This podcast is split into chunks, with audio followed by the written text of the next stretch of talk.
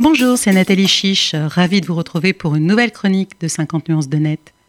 Cette semaine, j'ai souhaité revenir sur la révision des lois bioéthiques à partir du 10 septembre prochain au Parlement. C'est la troisième révision voulue par le législateur tous les sept ans pour tenir compte des sauts technologiques comme désormais l'existence d'un test ADN en vente libre sur Internet. Depuis 2014, rien de plus facile que de se procurer ce test à partir d'un kit salivaire au tarif très compétitif de 99 dollars. Actuellement, quatre gros opérateurs se disputent ce marché.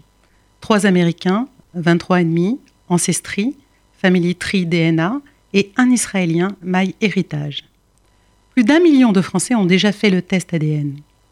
Pourtant, à l'exception des tests ADN réalisés dans un contexte judiciaire, scientifique ou médical, ce type de test dit récréatif pour la CNIL est interdit en France non par la réglementation relative aux données personnelles, mais par le code pénal, sous peine d'être puni de 3 750 euros d'amende.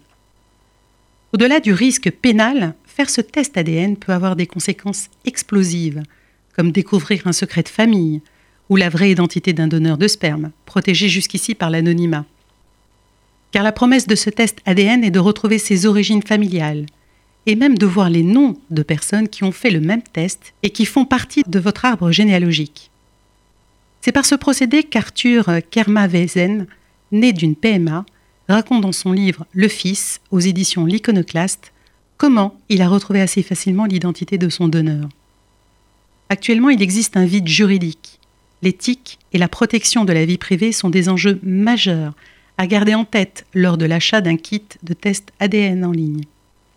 Reste à savoir si notre Parlement sera prêt, lors de cette révision des lois bioéthiques, à organiser un nouveau régime juridique permettant le développement de ces tests ADN à des fins personnelles, à mettre en place un système laissant la possibilité à l'individu de choisir les acteurs avec lesquels il consent à partager ses données, et non à l'accepter par défaut, comme c'est le cas actuellement. Ou alors, s'il faudra encore attendre la prochaine révision des lois bioéthiques dans sept ans.